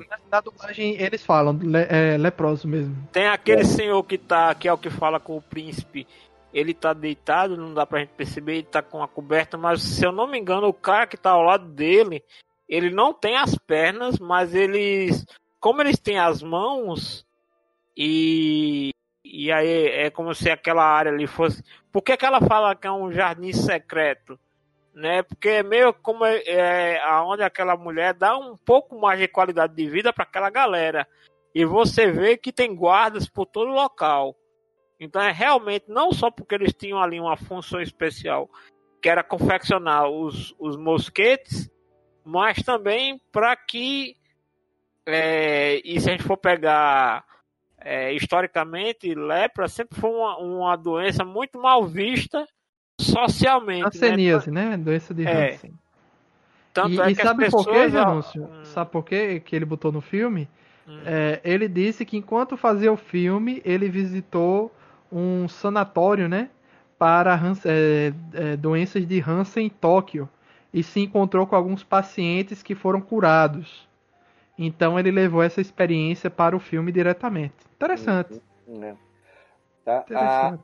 Ah, ah, só, ah, só e sem querer essa história confirmou a nossa teoria de onde veio a dublagem da gente. Veio dos americanos. É, tá explicado. Tá Ah, explicado. e e é um- tem um detalhe bem rápido do filme que aquela galera era é, esse esse pessoal ficava naquele jardim eles são tão ocultos dentro daquela comunidade que até no combate eles não estão na muralha.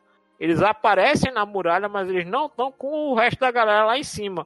Tem um momento lá em que a galera abre um- uma escotilha no meio da muralha basicamente que é de onde dois deles aparecem com os mosquetes atirando em quem tá disparando flecha no protagonista, né? Uhum. Uhum. Então, assim, é como se ali eles tivessem alguns locais para se locomover ali de maneira furtiva, né? Porque em nenhum momento eles estão com aquela galera lá em cima. Você não vai ver nenhum deles junto com as defesas. Vai ver sim. Vai ter, perto do final do É, filme, no final, as no moças final. estão juntas. Lá É, tá- mas- tem, tem o, tem alguns dos enfaixados que estão consertando as armas pra Toki. Aquela É. moça que aparece no começo do filme. É. Ah, desculpa. E então, aquela agora mulher agia- me lembrei. Não, não, mas isso Aquela mulher, pra mim, agia muito mais como uma líder do que a, a própria Lady, às vezes. É, então, ah, e só, só um complemento aqui, gente, no, que eu tava com- pe- pesquisando aqui dos lobos, tá? O último lobo que foi caçado e capturado no Japão data de 23 de janeiro de 1905. Tá? Ou seja, então bate totalmente com o que você está falando do Golden Kamui, viu? Que os lobos estão sendo extintos, Janúncio, tá?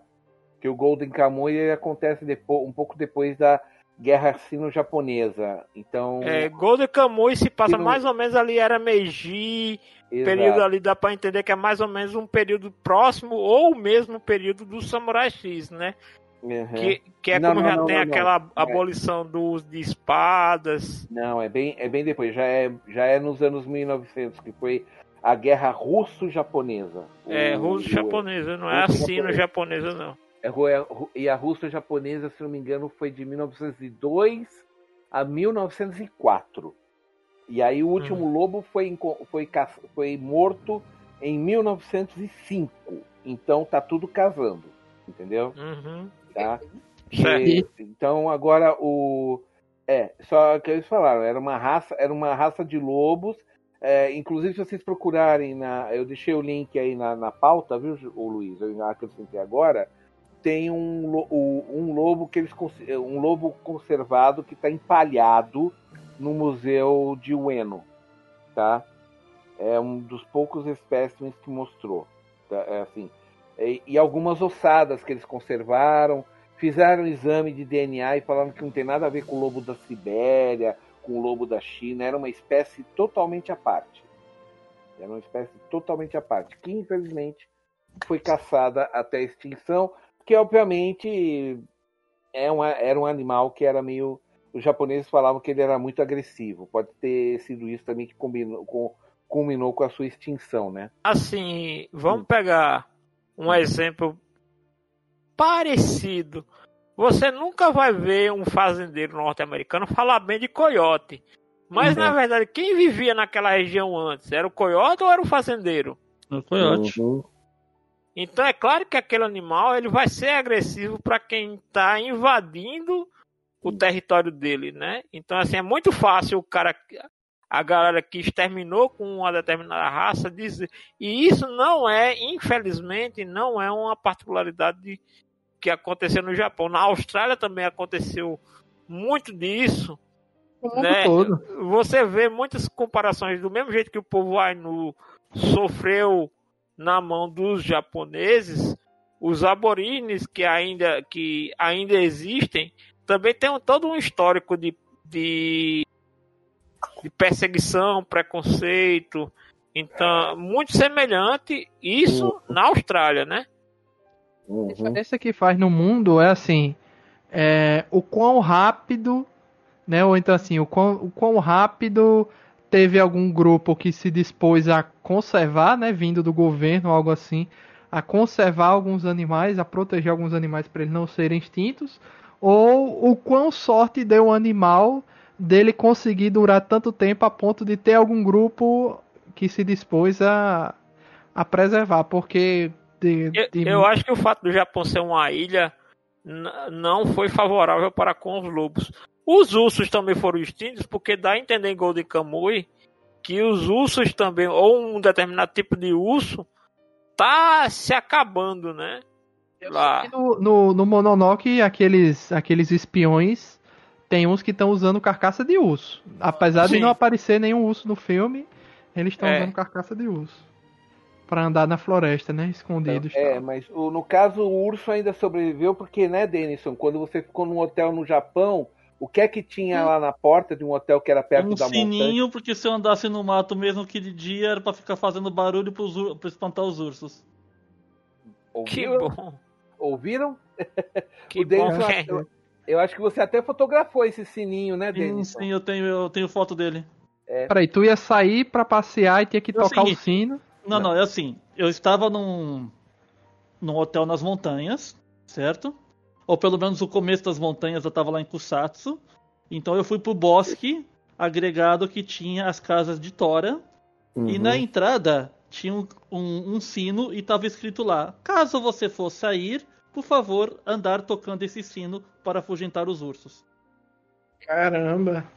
Era um sino Ok. que você tinha que badalar mesmo ou era tipo um Sim, é um guizo? badalinho. É um, é um, é um- Ah, vai, não era tipo um guizo pra você botar na roupa, não. Não, não, não. A ideia era você mexer quando você quisesse. Ele não ficava na Ah. roupa. Era, era, um- era, um, era um misto, né? Aquele sino japonês, aquele, aquele misto de guizo com sino. Sei como é que é.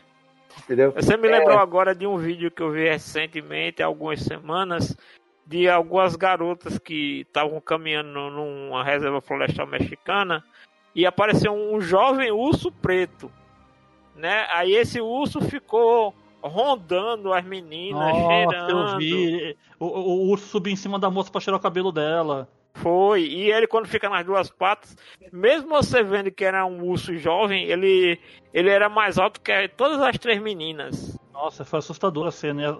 E as meninas quietas com medo. Não sabia o que ia acontecer, né? É.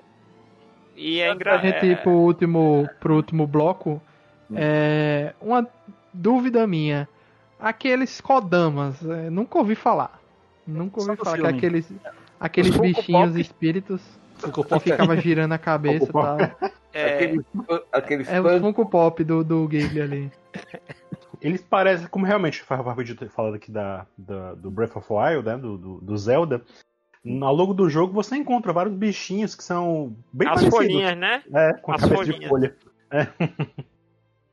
Eles são remanescentes do jogo anterior, tá? Lá do Wind Waker. Eles aparecem lá Uhum. primeiro. É, Uhum. Mas assim, a forma inexpressiva, é. né? Que eles são bem. São quase como fantasminhas mesmo, né? Aquela ideia que a cabeça deles gira e depois balança. É bem típico de filme de terror japonês, né? Que tem muito negócio de barulhinho, de mexer o corpo de uma maneira não natural, né? Vamos dizer assim. É aqui, Kodama é um yokai do folclore japonês, né?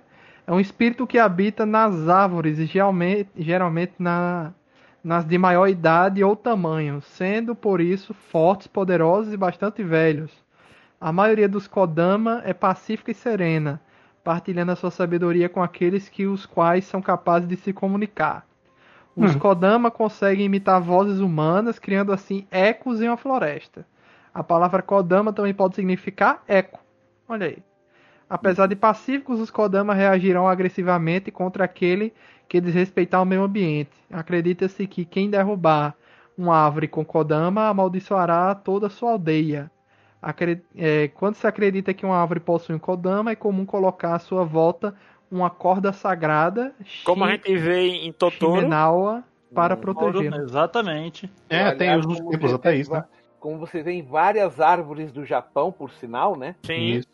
Mas eu falo de Totoro porque assim, dentro do tema que a gente tá gravando, né? Uhum. Em Totoro fica bem evidente lá uma árvore centenária, né? Que Uhum. é nada menos que é aonde o Totoro vive nas raízes, né?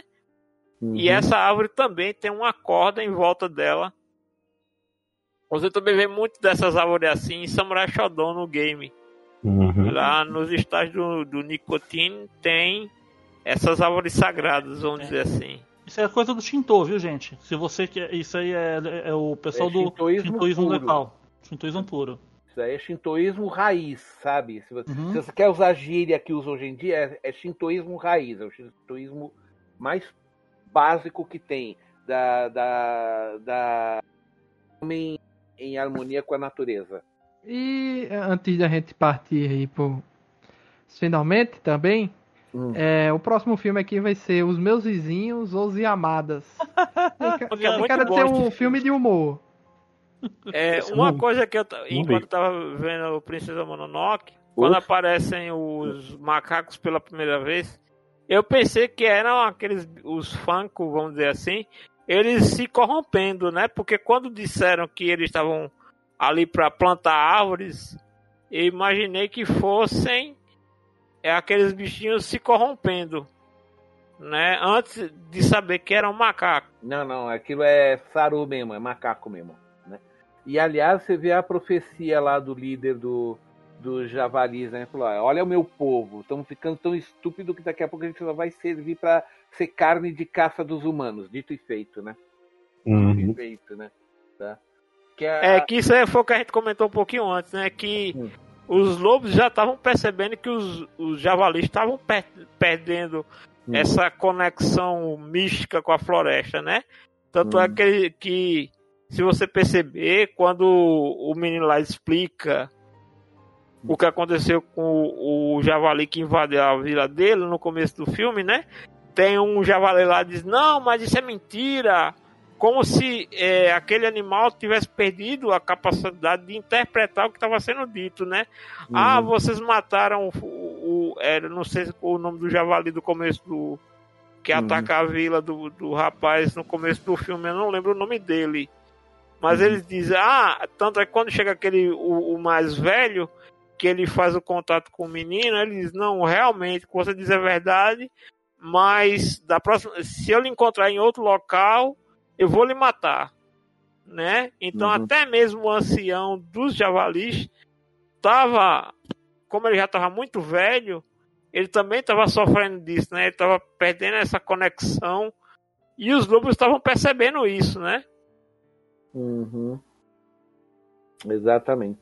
E no nosso último bloco aí, fiquem abertos aí pra todo mundo o que é que achou do filme, quando assistiu pela primeira vez, rapidamente, claro, né, que a gente já passou de uma hora e meia de gravação. Eu gostei, apesar da dublagem ser um pouco truncada. Acho que eu pretendo reassistir em algum dia legendado. Mas assim, no geral, quando eu analisei tudo direitinho e depois dessas referências aqui nesse Nerd Debate, gostei mais ainda do que vi. Excelente, excelente mesmo. Uhum. Eu, eu, o Denis falando, acho que ele é um dos meus filmes favoritos do Ghibli. Assim, pelo menos do- dos filmes modernos. Como eu disse, é o filme que você nota em técnica, em roteiro, em execução, o, é o amadurecimento do, do estúdio, que não teve vergonha de tocar num tema sério com cenas muito sérias. Né? A gente viu essas coisas parecidas em Náutica, viu aí no Túmulo dos Vagalumes, mas não com essa profundidade. O, e, como eu disse, é o filme mais influente do Disney. Eu comentei com vocês na pauta Ghibli, você falou do. Ghibli, do Ghibli, perdão. Ah, é o filme que as pessoas mais se lembram como referência visual. Nós citamos aí o- vários jogos de videogame que fazem referência a ele. Tem uma passagem. Ganhou um Oscar. Tem uma passagem que aconteceu comigo em São Paulo. Teve uma exibição cultural tecnológica na Paulista, onde vários artistas apresentando, apresentavam coisas modernas para você interagir. E tinha ali um chão que você pisava, que ele tinha um projetor no teto, que era visualmente Mononoke Hime. Você pisava no chão, nascia plantas naquela projeção, você tirava o pé, as plantas morriam. Era vi- e, e se você parar para ver nessa época, uns 20 anos atrás, se a gente pegar referência, vários artistas fizeram salões com árvores fantásticas, com cenários fantásticos, inclusive com esse efeito de você tocar nu- numa coisa, a coisa gera vida, etc. Eu acho que de forma moderna isso só foi assim ultrapassado por uma ideia nova só depois do que o James Cameron fez com o Avatar, com Pandora. Antes disso, toda referência visual dessas coisas de floresta profunda, eu, lembro claramente de referência do Ghibli para Mononoke Hime. Ah, eu posso falar então. Eu também gosto muito desse filme. É, eu tenho mais lembrança dele, de ter visto ele dublado, então, mas não afetou a minha percepção do filme. Para mim, eu acho ótimo. Ele por si só, ele supera tudo, né? E eu concordo. Acho que ele tá num dos, dos top 5 para mim, na verdade, do, do Ghibli. Ele é muito bom mesmo, muito representativo do que eu imagino que seja o, o estúdio, né? Uhum. E acho que é, não tem muito o que falar que a gente não tenha falado aqui para elogiar, né? E eu acho que é isso. Assim, foi a primeira vez que eu assisti. Eu sim, me, me processem. Vocês podem me processar, não tem problema. Mas é, não é à toa que é um filme tão reverenciado Uhum. no mundo. Não é uma questão que é só para quem é fã de anime, mas também é uma, uma referência para quem é fã de anime. E assim, é, como eu estava comentando no- antes da gente começar a gravar, eu vejo ele como uma evolução do Ghibli como um todo. Não só do Miyazaki como contador de história, mas de todo o, o trabalho do estúdio Ghibli. Se a gente for pegar tudo que a gente já analisou nesse, nesses programas, tanto da, daquilo que é obra do Miyazaki e daquilo que não é obra do Miyazaki, porque os filmes que a gente analisou que não são produções do Miyazaki, com certeza tem membros dessa equipe que passaram por aqueles filmes anteriores e se graduaram dentro do estúdio a ponto de trabalhar em alguma, algum desses grandes filmes do, do próprio Miyazaki. Né? Então, o amadurecimento do filme. Uma coisa que eu também fiz um paralelo com Náusica é que é, se você analisar friamente, é, é um filme com um duplo protagonismo. E engraçado, a Princesa Mononoke, apesar de dar, dar nome ao filme, ela tem menos tempo de tela do que o Príncipe. Diferente É. de Náusica. Eu pensei que quando, ali naquele momento que ele tava ferido e ela começou a falar e aparecer mais, pensei que ela ia tomar o protagonismo ali, mas não.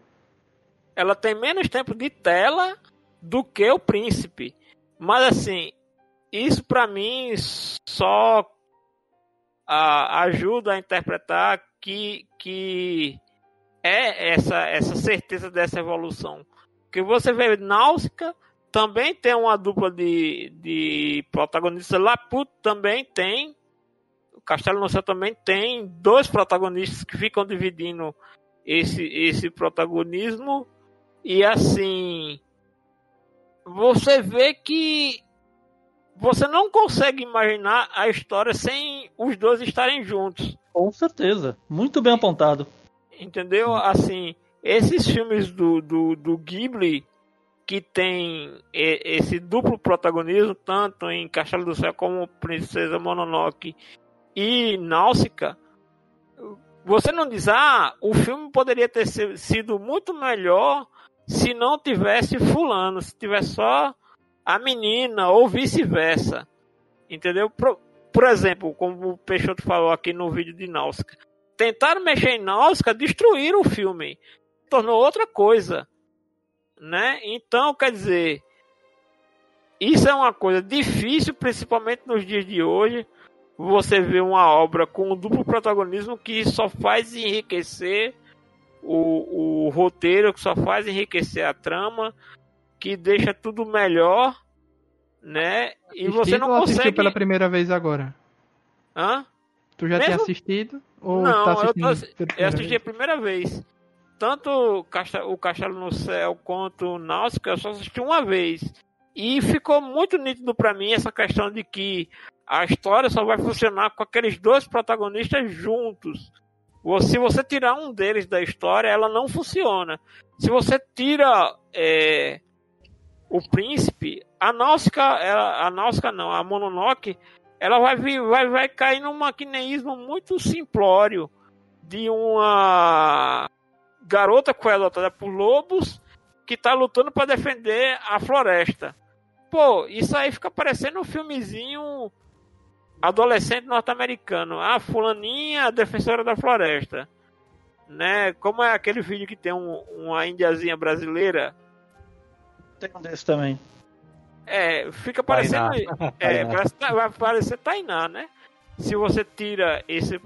E você vê como o romance ele funciona. Você não diz, ah, isso não dá certo. Dentro do contexto, quando ela diz que ama o garoto, lá o príncipe, você se convence que aquilo é verdadeiro do ponto de vista dela, né? Não é uma coisa que tipo, que alguém vai chegar e vai dizer, ah, se apaixonou do nada, só para confirmar que é um casalzinho. Não é assim que as coisas funcionam, pelo menos não no jeito que eu interpreto, né? Não no jeito que eu vejo da a forma como eles desenvolveram isso. Então para mim funciona muito bem e convence. Estamos de acordo. E. Tá bom? Bem, pode falar, Peixoto. Não, não, não. Eu ia perguntar se alguém mais, alguém mais vai falar alguma coisa. Eu, eu, também, eu já. Meus comentários, acho que eu também já sequei a fonte aqui. Já Mas falou, as né, impressões também? do filme. Hum? A, as, minhas, tuas... as minhas impressões? Sim. Bem, eu já vi Princesa Mononoke Hime umas quatro vezes, tá? Eu assisti sem legenda, assisti duas com legenda, em VHS ainda também, e hoje, para refrescar a memória, né? E também porque eu sei que o que eu vi há 25 anos atrás não é o que eu estou vendo hoje, né? Digo assim, não é o mesmo Peixoto, né? Tá? Mas a história é assim, é, é magnífica, eu adoro a, as camadas, porque, na verdade, se você parar para pensar, quase você não tem vilões na história, tá? Porque que a, a, líder, a líder da aldeia, ela tem os objetivos dela para querer matar o Shishigami, o espírito da floresta, como o Luiz chama, né? Ele quer, ela quer isso para curar os leprosos que ela cuida e para poder também transformar todas aquelas terras em, em, em uma possessão rica, para enriquecer a aldeia, para prosperar o povo dela. Ela estava pensando no bem do povo dela, não no bem pessoal dela, né? Tá? E, o que ela, e, e olha só como ela era à frente do seu tempo, né? Ela queria as armas para que as mulheres pudessem usar. Ela queria uma arma leve para que as mulheres pudessem usar, né? Então eu achei isso bem legal também. O, o... É meio aquela coisa que tá meio na moda, a economia ou a saúde, né? É, exatamente, né? E o caso, o caso é assim, se você quer falar que você tem um vilão, na verdade são dois, né? Um é o, o agente, aquele monge, né? Que na verdade é um agente, né? Sim. Uhum. É um monge, é um agente, né? É um agente do imperador, que o imperador. Ai, de novo, aquela velha crença de que existem fórmulas mágicas pela eternidade. Isso, gente, sabe desde quando vem isso? O, regi o registro que eu conheço do, do primeiro, primeiro registro de um imperador procurando a, a imortalidade, no primeiro escrito de conto da raça humana, o Gilgamesh. Já o Gilgamesh, quando o amigo dele, que era um outro guerreiro, morreu, ele ficou obcecado em conseguir a vida eterna e não consegue. Outra pessoa historicamente registrada, isso é claro, é um conto, porque ninguém sabe se o Gilgamesh existiu de verdade. Tá? Sim. E isso nós estamos falando de 2 mil, 3 mil, 4 mil anos atrás, que o texto do Gilgamesh. 4 mil antes de Cristo, Peixoto. Gilgamesh é 4 mil antes de Cristo, então é o Sim, tem mais... contos deles que foram usados na Bíblia. Tá, então, quer dizer, é contos de 4 mil anos atrás e você já tinha gente querendo a vida eterna. Agora vamos, puxar, vamos pular alguns milhares de anos, ignorar alguns faraós que também foram obcecados por isso e vamos direto ao, ao primeiro imperador da China, tá? O Di, né? Eu esqueci o nome dele completo, do primeiro imperador da China. Ele, o que acontece? Quando ele unificou toda a China, que ele derrotou os outros cinco reinos, e como ele disse, agora ele reinava sobre tudo abaixo do céu e ele começou a se achar um deus, ele começou a partir, uh, rodando o Japão para a China, procurando uma fórmula da vida eterna. Ele perguntou isso para monges, perguntou isso para alquimistas, ele começou a tomar poções. Aliás, ele morreu com 48 anos de idade, envenenado de mercúrio, porque eh, havia uma crença naquela época que o mercúrio era um dos, dos produtos que garantiriam, que poderiam ser usados numa fórmula de vida eterna. Ele tomou um monte de poções, Ele literalmente se intoxicou de mercúrio até morrer, tá? Morreu com 48 anos de idade, tá? Ele unificou a China aos 38, reinou por 10 anos e aí morreu envenenado de de, de Mercúrio. mercúrio. Que o, e outro, aí você fala, ah, mas como é que você pode garantir isso? Daí é, é 300 antes de Cristo, como você pode ter tanta certeza? Os documentos registrados que ele fala do, das, dos sintomas que ele estava sentindo de dor de cabeça, luzes coloridas nos olhos, sinos tocando dentro da cabeça. Isso é tudo é sinal de envenenamento de mercúrio. Tá? E fala do ministro dele implorando para ele não tomar essas poções desses alquimistas, e ele tomava. Na obsessão de se tornar. Ah, porque agora que eu sou imperador eterno, ninguém pode ser mais imperador eterno de mim, eu tenho que viver eternamente. Morreu mais cedo. Quando você me surpreende na referência. Oi? De vez em quando você me, me surpreende nas referências históricas que você saca aí do nada. Tudo bem, já não sei. É, é, desculpa, Luiz. É, Luiz, desculpa, Luiz. É, é, eu guardo essas referências e não guardo o nome dos amigos. Você vê que há compensações, né? Mas, é, mas por exemplo, o que você falou aí do Gilgamesh, uhum. tem dois pontos curiosos. Uhum. É, Gilgamesh, ele aparece uhum. como um dos protagonistas da mais recente série da franquia Fate, né, que é a uhum. do Reino da Babilônia. E como o Denison fala que teve coisas, ah, faz uma referência a Noé com o Gilgamesh, né? Uhum.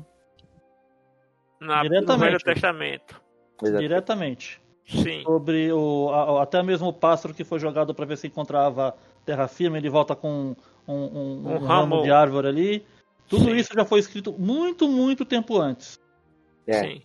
Depois tem Hitler atrás de como fórmula mágica e é mais recentemente Bolsonaro e a cloroquina, né? Atrás Ai, da fórmula mágica aí de. É, todo mundo quer acreditar numa poção mágica que vai resolver todos os seus problemas, né? Tá? Ah, só, só um instantinho aqui que eu estava tentando carregar aqui, ó. É, o, o, o, nosso querido impera, o nosso querido imperador da China, né? Só um instantinho que não sei por que pulou, pulou a página aqui, ó.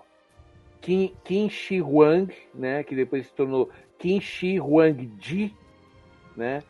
Que, que se tornou o primeiro imperador da China ele morreu em 221 a.C., aos 48 anos de idade, 49 na verdade, né?